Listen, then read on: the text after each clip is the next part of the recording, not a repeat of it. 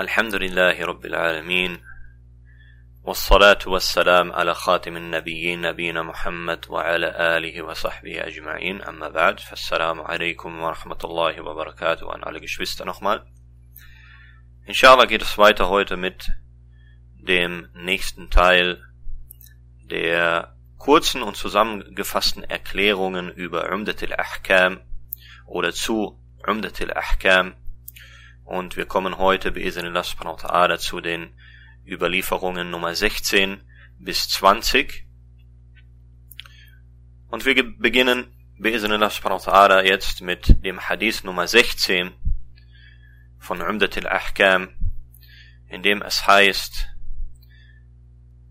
Abdullah ibn Abbas radiallahu anhuma sagte, der Prophet sallallahu alaihi wasallam ging an zwei Gräbern vorbei und sagte, Wahrlich, diese beiden werden gepeinigt und sie werden nicht wegen etwas Großem, also einer großen Angelegenheit gepeinigt.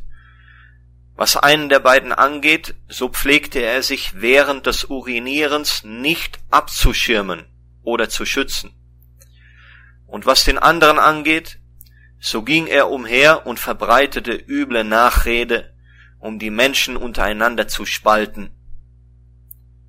Der Prophet sallallahu alaihi wasallam nahm dann einen grünen Zweig, brach diesen in zwei Hälften und steckte eine davon in jedes Grab. Sie, also die Gefährten, radiallahu anhum, sagten daraufhin, O Gesandter Allahs, warum hast du dies getan? Er sagte, sallallahu alaihi wasallam, auf dass dieses ihnen die Pein erleichtern möge, solange die beiden Zweigstücke nicht trocken werden.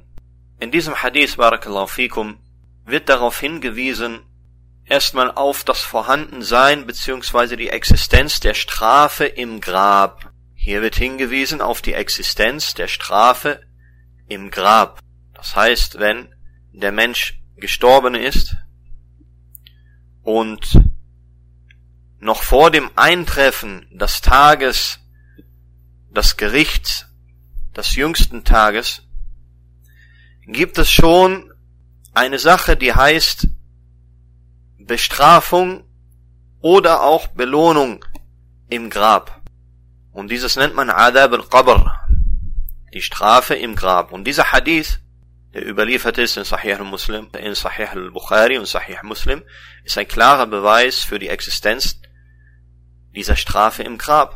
Und das wird in diesem Hadith genannt ein Grund, beziehungsweise Gründe für die Strafe im Grab, durch die ein Mensch schon vor Yawm al-Qiyamah, vor dem jüngsten Tag, vor der Abrechnung bestraft werden kann. Und die Gründe hier, die der Prophet Muhammad wasallam in diesem Hadith hier nennt, so ist der eine Grund für den einen dieser Grabbewohner, dieser beiden Grabbewohner, dass er, wie der Prophet Muhammad wasallam sagte, er sich nicht während des Urinierens, akramakumullah, dass er sich während des Urinierens nicht abzuschirmen bzw. zu schützen pflegte. Und dieses Abschirmen, dieses Schützen, das kann auf zwei Dinge hinweisen. Diese Bezeichnung oder diese, diese, was der Prophet Muhammad sallallahu alaihi wasallam hier, hier nennt, nämlich Asitr, al-Istitar, das kann bedeuten, dass er sich nicht vor den Blicken anderer Menschen geschützt hat während dem Urinieren. Und es kann heißen und bedeuten, dass er sich nicht geschützt hat vor dem Urin selbst. Nämlich, dass beim Urinieren, akramakumullah, dieses Urin zurückspritzt beispielsweise und auf seine Kleidung kommt. Und dieses, dass der Prophet Muhammad sallallahu alaihi wasallam dieses sich nicht abschirmen, sich nicht schützen beim Urinieren, während des Urinierens, akramakumullah, dass er dieses nennt als ein Grund für die Strafe im Grab, das weist darauf hin, dass diese Sache eine was ist? Eine der großen Sünden, weil hier eine Strafe genannt wird, nämlich die Strafe des Grabes für diese Sache. Der zweite Grund, Barakallahu fikum, den der Prophet Muhammad sallallahu hier nennt für die Strafe im Grab, das ist das Verbreiten von übler Nachrede. um die Menschen untereinander zu spalten, was man nennt Namima. Ein Namima ist, wenn man über eine Person redet vor einer zweiten Person, um Spaltung herbeizuführen zwischen dieser Person und der Person, über die man redet. Das heißt, dass man auf eine Art und Weise spricht über diese oder über eine bestimmte Person zu einer anderen Person, um zwischen den beiden Spaltung herbeizuführen. Und dieses nennt man Namima. Üble Nachrede verbreiten oder rufschädigende Rede verbreiten, um die Menschen untereinander zu spalten oder mit dem Ziel, die Menschen untereinander zu spalten. Und dieses auch, wie hier deutlich wird, dass eben dieses die Strafe im Grab auf sich zieht, wenn man unter Umständen auf sich zieht, wenn man keine Tauber macht, keine Reue macht für ein solches, für ein solches Verhalten. Das geht hier eben hervor. Das weist darauf hin, dass es eines der großen Sünden, eine der großen Sünden ist im Islam, eine der Kaba'ir. Und dass diese beiden genannten Gründe hier und diese beiden Dinge, sich also nicht abzuschirmen vor dem Urin, sich nicht schützen vor dem Urin beim Urinieren, akramakumullah, und das Verbreiten von übler Nachrede oder von schlechter Rede, um die Menschen untereinander zu spalten, was genannt wird an Namima, dass dieses beide, dass diese beiden Dinge große Sünden sind, darauf weist der Wortlaut dieser Überlieferung hin, die in Sahih al-Bukhari überliefert wurde. Denn in Sahih al-Bukhari ist der Wortlaut überliefert, وما يعذبان في كبير وما يعذبان في كبير وإنه لكبير So ist überliefert in Sahih al-Bukhari und sie werden nicht wegen einer großen Sache bestraft. Das heißt, sie werden vermeintlich nicht wegen einer großen Sache bestraft. Das heißt, die Menschen betrachten diese Dinge als klein, betrachten diese Dinge als unbedeutend. Aber der Prophet Muhammad sallallahu alaihi wasallam sagt, wa innahu lakabir. Sagt der Prophet Muhammad sallallahu alaihi wasallam, und wahrlich, es ist doch eine große Sache. Und dieser Hadith ist sehr, sehr wichtig, dass wir verstehen, es ist sehr wichtig, dass wir verstehen, was hier gesagt wird von dem Prophet Muhammad sallallahu alaihi wasallam in diesem Wortlaut dieser Überlieferung, وَمَا يُعَدَّبَانِ فِي كَبِيرٍ وَإِنَّهُ لَكَبِيرٌ und sie werden vermeintlich nicht wegen einer großen Sache bestraft und wahrlich, es ist doch eine große Sache, dass ob eine Sünde groß oder klein ist, ob eine Sünde groß oder klein ist, nicht in unserer, wie soll ich sagen, also in, in, in ja, nicht, nicht äh, unserem, unserem eigenen Verstand überlassen ist und unserer menschlichen Einteilung. Was eine große Sünde ist, was eine kleine Sünde ist, barakallahu fikum, das entscheidet Allah subhanahu wa ta'ala. Und Dinge, die die Menschen vermeintlich als klein betrachten, als unbedeutend betrachten, und diese Aussagen kennen wir alle, ja, das sind nur Äußerlichkeiten, nicht so schlimm. Ja, Achi, was redest du immer nur über diese Äußerlichkeiten? Was redest du immer nur über diese, über, ja, Achi, das ist nicht so schlimm, Achi, das ist kleine Sache, Achi. Kommt euch bekannt vor? Dieser Wortlaut im Bukhari, der gibt die Antwort auf ein solches, auf eine solche menschliche Einteilung. Ob eine Sünde bei Allah subhanahu wa ta'ala klein oder groß ist, in Anführungszeichen und sie werden vermeintlich nicht wegen einer großen Sache bestraft, und wahrlich, es ist doch eine große Sache, nämlich doch eine große Sache bei Allah subhanahu wa ta'ala. Und was den Ungehorsam gegenüber Allah subhanahu wa ta'ala angeht, ob dieser Ungehorsam groß oder klein ist, es ist ein Ungehorsam. Ein Ungehorsam, der unter Umständen, ja, mit dem man oder durch den man unter Umständen die Strafe Allah subhanahu wa ta'ala auf sich zieht. Und auch sollte man sich daran immer erinnern, dass es sicherlich Dinge gibt, die in unseren Augen klein sind unbedeutend sind, Äußerlichkeiten, unbedeutende Äußerlichkeiten sein mögen in unserer Auffassung, aber die Allah subhanahu wa ta'ala befohlen hat oder die Allah subhanahu wa ta'ala verboten hat, um uns zu prüfen. Mag manch eine fragen, ja, was ist die Hikmah, was ist die Weisheit dafür, dass ich meine Hose nicht unter die Knöchel tragen soll? Ach, das sind Äußerlichkeiten. Das ist ein klarer Befehl von Prophet Muhammad sallallahu alaihi wasallam. Und er sagt klar und deutlich, dass das, was unter den Knöcheln sich befindet, im Feuer ist. Klar und deutlich. Und jetzt kommen Leute und fangen an zu diskutieren, fangen an zu, ja, nee, hier, hier und da und, ach, es gibt unterschiedliche Meinungen, ach, es gibt, subhanallah. Ist dir nicht befohlen, dem Propheten Muhammad sallallahu alaihi wasallam Folge zu leisten in jedem großen und jeder kleinen Sache? Ohne rum zu diskutieren? Ist dir nicht befohlen, Allah subhanahu wa ta'ala und seine Strafe zu fürchten? Ach wenn der Prophet sagt, was unter den Knöcheln ist, ist im Feuer, und du anfängst rum zu interpretieren, so dass du nicht dieser Sache Folge leisten musst, weil du nämlich zu stolz bist, deine Kleidung einfach nur über die Knöchel hochzuziehen, ja, könnte ja bisschen blöd aussehen, ha? Könnte ja, ja, die Leute gucken, ha?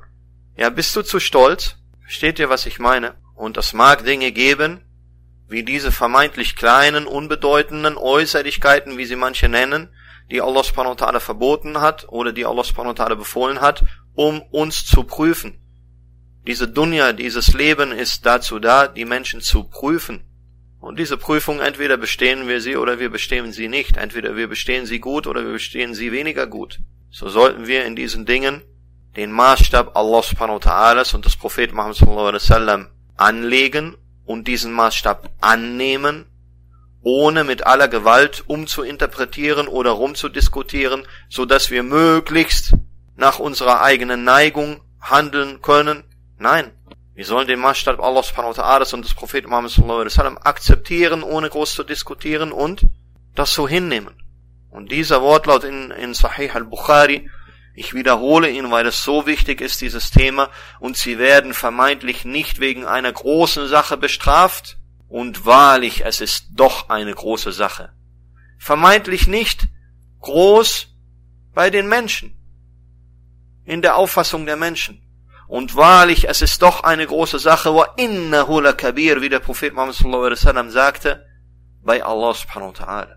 Dann hat der Prophet Muhammad sallallahu alaihi wasallam einen grünen Zweig in zwei Hälften gebrochen und hat in jedes Grab eine Hälfte gesteckt und hat den Sahaba radiallahu anhum, die dann nachgefragt haben, warum er dies getan hat, hat er erklärt, auf dass dieses ihnen die Pein erleichtern möge, solange die beiden Zweigstücke nicht trocken werden. Dieses Barakallahu fikum ist eine, eine Sache, die der Prophet Muhammad sallallahu alaihi wasallam getan hat und die ihm sallallahu alaihi wasallam zusteht, weil er das Wissen darüber hat und es ist nun, wie einige Gelehrte darauf hingewiesen haben, nicht die Sunna sozusagen, dass man Zweigstücke nimmt und in die Gräber steckt. Weil wir nicht das Wissen besitzen, wie der Prophet Muhammad wasallam über die Insassen dieser Gräber, wie in diesem Hadith eben der Prophet Muhammad wasallam dieses Wissen hatte. Wir besitzen nicht das Wissen darüber und ob sie überhaupt gepeinigt werden oder nicht gepeinigt werden. Und wie gesagt, diese Sache mit den, mit dem grünen Zweig, das ist eine, eine der Dinge, die dem Propheten Muhammad wasallam zustehen zu tun, jedoch äh, nicht sozusagen von uns nachgemacht werden sollen, da es wie gesagt eine Sache ist, die speziell für den Prophet Muhammad sallallahu alaihi wasallam oder speziell dem Prophet Muhammad sallallahu alaihi wasallam zusteht. Wallahu ta'ala a'lam. Kommen wir zum 17. Hadith und beginnen hier den Abschnitt über As-Siwak, über dieses Hölzchen, was man benutzt, um die, die Zähne zu reinigen und den Mund zu erfrischen und zu reinigen. Und in diesem 17. Hadith heißt es, Abu Huraira radiallahu anhu berichtete, dass der Gesandte Allah sallallahu alaihi wasallam sagte, würde ich meiner Gemeinschaft, meiner Umme, dadurch nicht eine Erschwernis auferlegen, so hätte ich ihnen wahrlich befohlen, das Siwak vor jedem Gebet zu benutzen. Diese Aussage des Propheten Muhammad wasallam zeigt uns, Barakallahu fikum, wie wichtig und welche Wichtigkeit der Prophet Muhammad wasallam diesem Siwak, diesem Hölzchen zum Reinigen der Zähne, zum Reinigen des Mundes zugeschrieben hat. Und diese Wichtigkeit wird unterstrichen durch viele andere Ahadis, durch viele andere Überlieferungen. Aber trotz dieser Wichtigkeit, die der Prophet Muhammad sallallahu alaihi wasallam diesem Siwak zugeschrieben hat, trotzdem Barakallahu fikum, hat er immer noch yani, darauf geachtet, beziehungsweise immer noch daran gedacht, an seine Umma, an seine Gemeinschaft, an die Gemeinschaft der Muslime und hat sich bemüht, dieser Gemeinschaft der Muslime kein Erschwernis aufzuerlegen. Und Allah subhanahu wa ta'ala hat darauf hingewiesen, dass der Prophet Muhammad sallallahu alaihi wasallam nur geschickt wurde als was? Rahmatan lil Alamin als Barmherzigkeit, als Barmherzigkeit für die Muslime, wie hier in diesem Hadith hervorgeht oder aus diesem Hadith hervorgeht, aus dieser Überlieferung? Nein. Allah subhanahu wa ta'ala sagt als Barmherzigkeit lil alamin für die Welten. Der Prophet Muhammad sallallahu alaihi wasallam wurde geschickt als Barmherzigkeit oder mit Barmherzigkeit für die Muslime und für die Gläubigen, aber auch sogar für die Ungläubigen. Und die Regeln, mit denen der Prophet Muhammad sallallahu alaihi wasallam geschickt wurde von Allah subhanahu wa ta'ala, wenn diese Regeln angewendet werden, diese Scharia, diese Regelungen und Gesetze angewendet werden auf der Welt, dann ist dieses eine Barmherzigkeit nicht nur für die Muslime und die Gläubigen, sondern sogar eine Barmherzigkeit für die Kuffar, für die Nicht-Muslime. Ist eine Barmherzigkeit sogar für die Tiere. Eine Barmherzigkeit, wie Allah subhanahu wa ta'ala sagt, für die Welten. Und hier aus diesem Hadith, Barakallahu fikum, geht hervor, dass eine Zeit, in der die, das Benutzen des Siwak das Benutzen dieses Hölzchens zum Reinigen der Zähne und des Mundes, dass eine der Zeiten, in dem es zu benutzen besonders empfohlen ist, ist vor dem Gebet. Vor jedem Gebet. Wie der Prophet Muhammad sallallahu alaihi wasallam hier sagt. Und auch ist überliefert in Sahih Muslim von Aisha radiallahu anha, dass sie sagte, der Gesandte Allah sallallahu alaihi wasallam sagte, zehn Dinge gehören zur natürlichen Veranlagung. Ashrun min al-Fitra. Ashrun min al-Fitra. Zehn Dinge gehören zur natürlichen Veranlagung. Und unter diesen zehn Dingen hat sie genannt auch was Siwak und das Siwak. Somit ist es also islamisch empfohlen. Es ist nicht befohlen, kategorisch befohlen, wie aus diesem Hadith, den wir hier besprechen, hervorgeht, sondern es ist islamisch empfohlen, es ist mustahab. As-Siwak, also dieses Holz oder Hölzchen zum Reinigen der Zähne und des Mundes zu benutzen.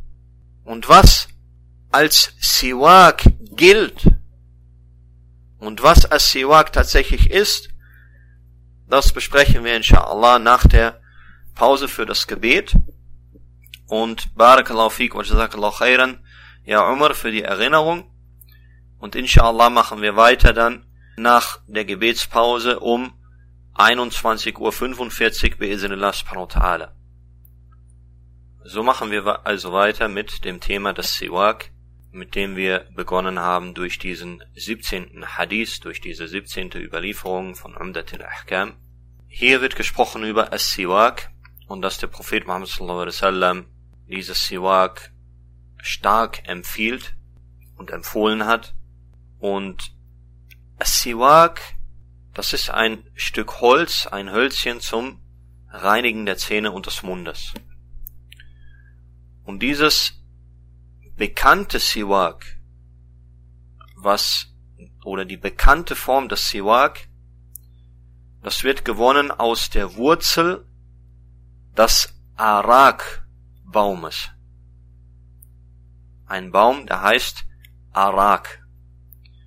Und die Wurzeln, die sind nicht sehr tief in der Erde, so circa, ja, nee, höchstens vielleicht so 30 Zentimeter, einen halben Meter in der Erde. Und die kann man, und sie gehen weit. Also die, die, die, die, äh, wie sagt man ja, der, der Radius, in dem die Wurzeln sich ausbreiten, die gehen nicht so sehr in die Tiefe, als dass sie sich in einem großen Radius ausbreiten. Und da kann man um diesen Baum herum kann man graben und dann findet man diese Wurzeln und diese Wurzeln, das ist dieser bekannte Siwak äh, oder diese bekannte Form des Siwak, wie wir sie kennen. Und äh, so viel ich weiß, hat dieses Holz yani, oder diese Wurzel dann yani, antibakterielle Wirkung und es schmeckt auch, wenn man das Holz schmeckt dann oder auch diese Rinde der Wurzel schmeckt dann, ist, wenn es frisch ist, ist es scharf und es soll, wie gesagt, auch desinfizierende Wirkung haben, Wallahu alam. So, das ist die bekannte Form des Siwak. Aber als Siwak in der islamischen Terminologie gilt jedes Holz was bestimmte Eigenschaften hat. Und zwar die Eigenschaften, die die Fuqaha, die die Fiqh-Gelehrten nennen, dass ein Holz als Siwak gilt. Das ist, dass dieses Holz weich sein soll. Weich sein soll. Und dass dieses Holz nicht im Mund zerfällt. Das heißt, wenn man dann den Mund säubert, die Zähne säubert, dass es nicht im Mund zerfällt, also zerfasert. Und dass dieses Holz nicht verletzt. Das heißt, dass das Holz nicht splittert beispielsweise oder scharfkantig wird und splittert, so dass man eventuell den Mund oder das Zahnfleisch damit verletzt. Und wie die Fiqh-Gelehrten darauf hinweisen, es soll einen guten Geruch haben. Dieses Holz soll einen guten Geruch haben. So, wenn diese Eigenschaften erfüllt sind, dann gilt jede Art von Holz, die diese Eigenschaften erfüllt, als Siwak oder kann als Siwak verwendet werden. Und einige Gelehrte unserer Zeit, Barakallahu fikum, haben auch darauf hingewiesen, dass die Zahnbürste und Zahncreme wie als Siwak einzustufen sind.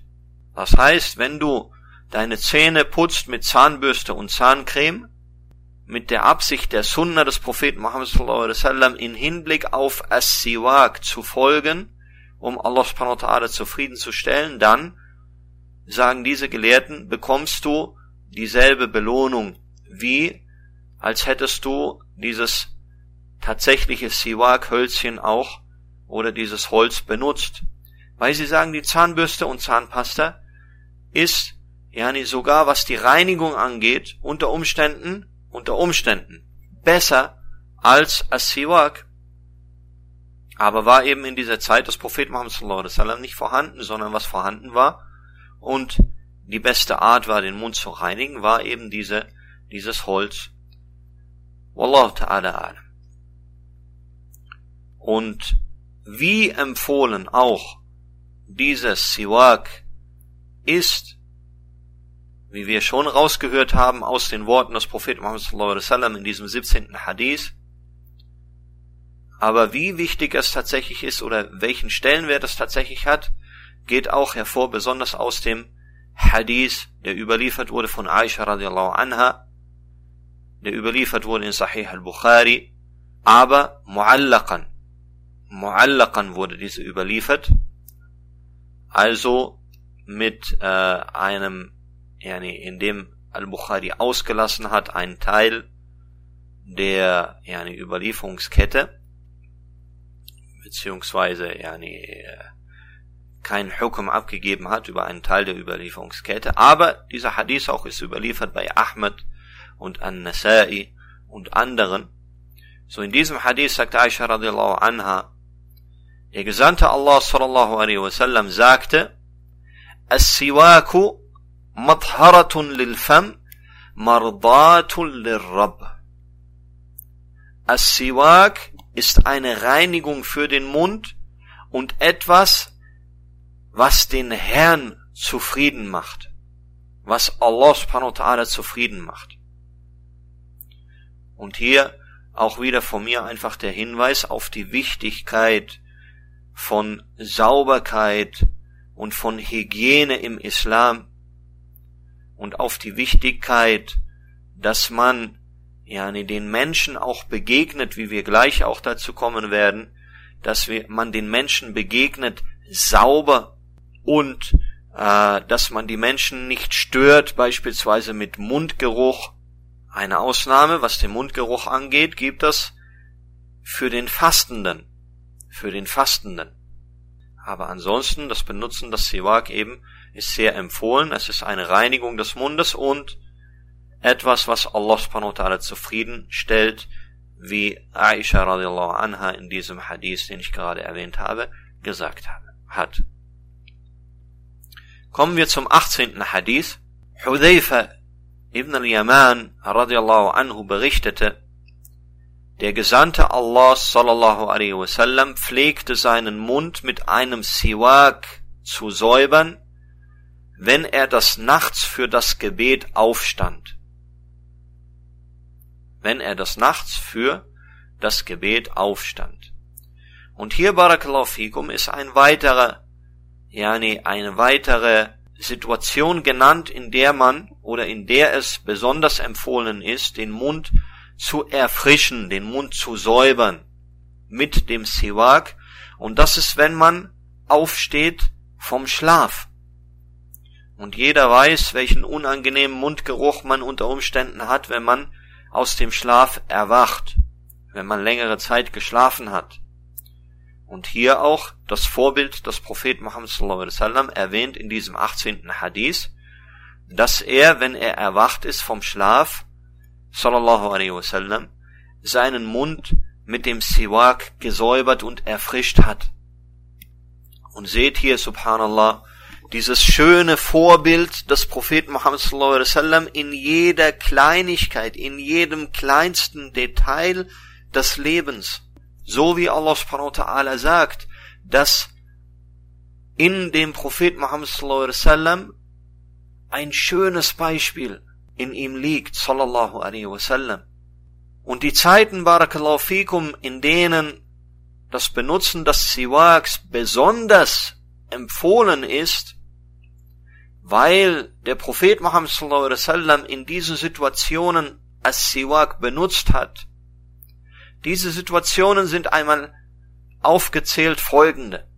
Beim Durchführen der Gebetswaschung, beim Wudu, und zwar wenn man Mund und Nase gereinigt hat, dass man dann As-Siwak benutzt, um den Mund weiter noch zu reinigen.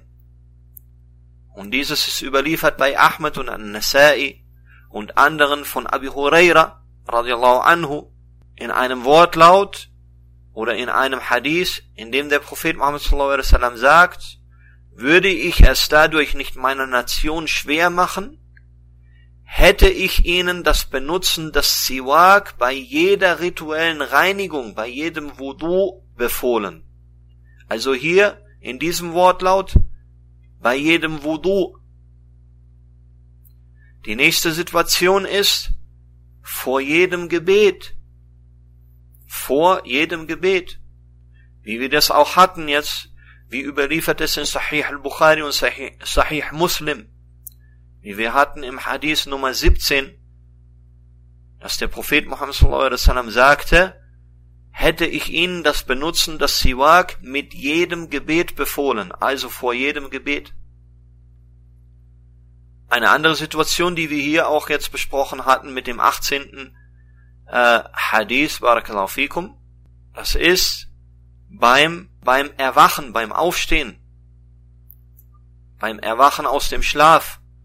Und wenn man aus dem Schlaf erwacht und aufsteht, hier auch hat der Prophet Muhammad sallallahu alaihi wasallam as-Siwak benutzt. Und wie ich sage, dieses schöne Beispiel, das der Prophet Muhammad sallallahu alaihi wasallam uns gibt, in diesen kleinen Details, in jedem kleinen Detail des Lebens. Wallahi, es lohnt sich so sehr die Sunna des Propheten Muhammad sallallahu alaihi wasallam und sein Leben und wie er gelebt hat und wie er gehandelt hat, yani zu studieren, um auf beste, auf sauberste, auf schönste Art und Weise leben zu können. Subhanallah. Und hier hört euch das an, diesen Hadith auch überliefert von der Ehefrau des Propheten Muhammad sallallahu alaihi wasallam und Mutter der Gläubigen Aisha radiallahu anha أن النبي صلى الله عليه وسلم كان إذا دخل البيت Bada'a bis Siwak. Von Aisha radiallahu anha wurde überliefert, dass der Prophet sallallahu alaihi wasallam mit dem Siwak begann, wenn er sein Haus betrat, wenn er nach Hause gekommen ist und jetzt dann zusammentrifft mit seiner Frau, mit den, mit seinen Angehörigen zu Hause, erfrischt er seinen Mund dafür.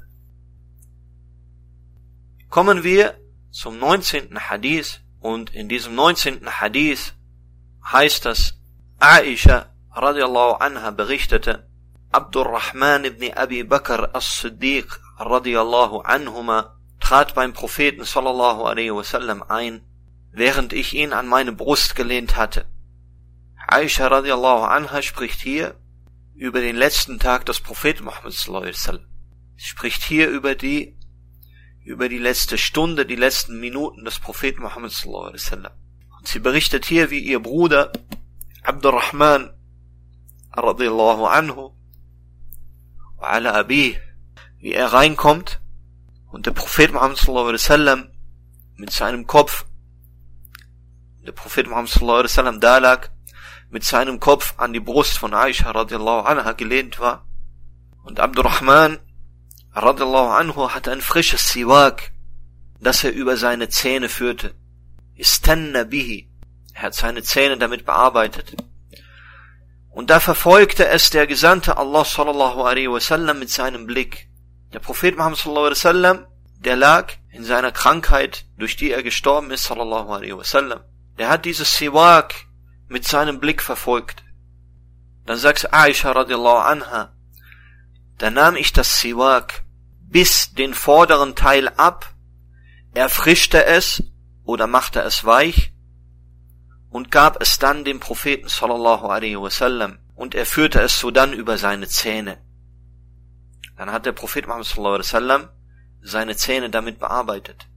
Und schaut hier, subhanallah, wie Aisha radiallahu anha dieses bemerkt hat, den Blick des Propheten Muhammad sallallahu alaihi wasallam sofort bemerkt hat und verstanden hat, dass der Prophet Muhammad wasallam sich dieses Siwak wünscht und wie sie dann, wie sie dann radiallahu anha dieses Siwak nimmt von ihrem Bruder und darauf achtet, es zu säubern, indem sie den vorderen Teil dann abgebissen hat, radiallahu anha, und es dann frisch gemacht hat, erfrischt hat, oder es weich gemacht hat, indem sie ein wenig da, es, ja, diesen vorderen Teil gekaut hat, und es dann dem Propheten sallallahu alaihi wasallam gegeben hat. Und Aisha radiallahu anha sagt weiter in diesem Hadith, Nie sah ich den Gesandten Allah sallallahu alaihi wasallam gründlicher seine Zähne bearbeiten oder säubern als dieses Mal. Und sie sagt weiter, radiallahu anha, sobald er dann damit fertig war, hob der Gesandte Allah sallallahu alaihi wasallam seine Hand oder seinen Finger und sagte dann dreimal die ungefähre Übersetzung auf Deutsch oder die Übersetzung der Bedeutung, lasse mich, also lasse mich, o oh Allah, in die höchste Gesellschaft eingehen dreimal. Und danach verstarb er, sallallahu alaihi wasallam. Und Aisha radiallahu anha pflegte zu sagen, er verstarb mit seinem Kopf lehnend zwischen meinem Kinn und meinem Hals. Und in einem anderen Wortlaut dieses Hadith heißt es, da sah ich, wie er es anschaute, also dieses Siwak anschaute und wusste, dass er das Siwak möchte. Ich sagte daraufhin, soll ich es für dich nehmen? Da gab er mit seinem Kopf nicken zu verstehen, ja. Und hier auch sehen wir, dass der Prophet Muhammad geschwächt war durch diese Krankheit. In diesen letzten Minuten vor seinem Tod sallallahu alaihi wasallam, dass er nicht mehr viel gesprochen hat, sallallahu alaihi wasallam, dass er mit seinem Blick zu verstehen gegeben hat, dass er dieses Siwak möchte und mit seinem Kopf nickend zu verstehen gegeben hat, dass er dieses Siwak möchte. In diesem Hadith, Barakallahu fikum, ist enthalten auch, dass es kein Problem darstellt, wenn man den Siwak benutzt oder das Siwak benutzt, was schon jemand anderes benutzt hat. Und die Art und Weise, wie man dann damit umgeht, dass man also ein Siwak, was schon benutzt wurde, dann, dass jemand anderes dieses benutzt, das ist, dass man diesen vorderen Teil abbeißt, beziehungsweise entfernt und dann dieses, diesen Teil wieder frisch macht. Entweder, dass man ihn säubert, ja, mit Wasser eventuell, oder auch dieses Frischmachen kann bedeuten, dass man es wieder erneut weich macht. Und vielleicht kennt ihr alle, wie man, ja, dieses, diese Spitze des Siwak, mit dem man dann den Mund reinigt, die Zähne reinigt, den Mund erfrischt, die Zähne erfrischt, weil ich möchte auch dieses Erfrischen erwähne ich, weil As-Siwak wird nicht nur benutzt, um zu reinigen. As-Siwak wird benutzt, um den Mund zu erfrischen. Okay, weil es kann sein, dass der, dass der Mund schon rein ist, dass der Mund schon sauber ist, aber man trotzdem As-Siwak benutzt, um einfach den Mund frisch zu halten, um den Mund zu erfrischen, um Mundgeruch vorzubeugen, um Zahnbelag oder sonst irgendwas vorzubeugen. Okay? Deshalb erwähne ich auch immer dieses Erfrischen, dass es nicht nur um Reinigen geht. Und deshalb ist es auch nicht unbedingt äh, irgendwie unhygienisch, wenn ich jetzt den Siwak benutze, den schon eine Person benutzt hat. Weil wenn diese Person ständig Siwak benutzt und Siwak benutzt, dann kann man davon ausgehen, dass ihr Mund schon sauber ist, ihre Zähne sauber sind. Und trotzdem, wie gesagt, ist die, wie hier auch überliefert ist in diesem Hadith, beißt man dann den vorderen Teil ab, wie Aisha radiallahu anha das gemacht hat, und erfrischt dann oder macht den neuen Teil dann weich. Barakallahu fikum. Und das ist der 19. Hadith. Kommen wir inshallah zum 20. Hadith. Barakallahu fikum. Abu Musa al-Ash'ari radiallahu anhu berichtete, ich kam zum Propheten sallallahu alaihi wasallam, während er ein frisches Siwak benutzte. Ein Ende des Siwak war auf seiner Zunge und er sagte Ur, Ur, während das Siwak in seinem Mund war, als würde er sich übergeben. Das heißt, Abu Musa al-Ash'ari radiallahu anhu berichtet hier, wie der Prophet Muhammad sallallahu alaihi wasallam auch As-Siwak benutzt hat, um den Mund und, wie hier hervorgeht, auch die Zunge zu reinigen. Und wie ihr vielleicht wisst, liegt der Grund für, für Mundgeruch oftmals an der Zunge oder so im hinteren Bereich der Zunge, wallahu alam, aber das ist was, was yani ich zumindest kenne. Und wenn man die Zunge auch mit reinigt, dass auch dieser Mundgeruch dann bi'iznillah verschwindet. Und hier aus diesem Hadith, aus dieser Überlieferung von Abu, von Abi Musa al-Ash'ari radiallahu anhu geht eben hervor, dass der Prophet Muhammad sallallahu alaihi wasallam auch die Zunge selbst gereinigt hat.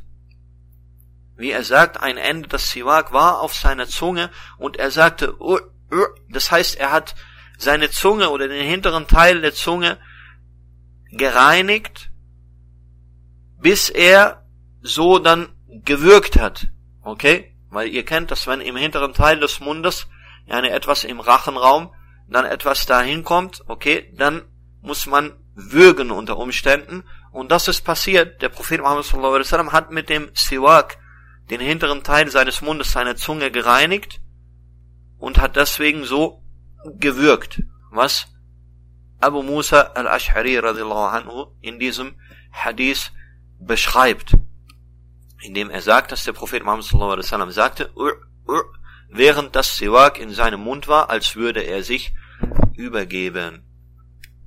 So hieraus geht hervor, dass eben auch mit dem Siwak nicht nur die Zähne bearbeitet werden, sondern auch die Zunge gereinigt wird, was Wallahu ta'ala alam eben einen positiven Effekt gegen Mundgeruch hat. Wallahu ta'ala alam. So, damit sind wir am Ende dieses Vortrages angelangt. بارك الله فيكم وجزاكم الله خيرا هذا والله تعالى أعلم وصلى الله وسلم على نبينا محمد وعلى آله وصحبه أجمعين Möge Allah subhanahu wa ta'ala euch reichlich belohnen für die Mühe, die ihr euch gebt, um Wissen in eurer Religion zu erlangen. Möge Allah unser aller Wissen mehren und möge Allah subhanahu wa ta'ala uns dadurch einen Weg in Jannah erleichtern. Möge Allah subhanahu wa ta'ala uns Ikhlas geben, so dass wir dieses Wissen erlernen und anwenden, einzig und allein für seine Zufriedenheit und für nichts anderes sonst. Und möge Allah subhanahu wa ta'ala uns und unseren Iman stärken und schützen. Barakallahu fikum wa jazakumullah khairan. Wassalamu alaikum wa rahmatullahi wa barakatuh.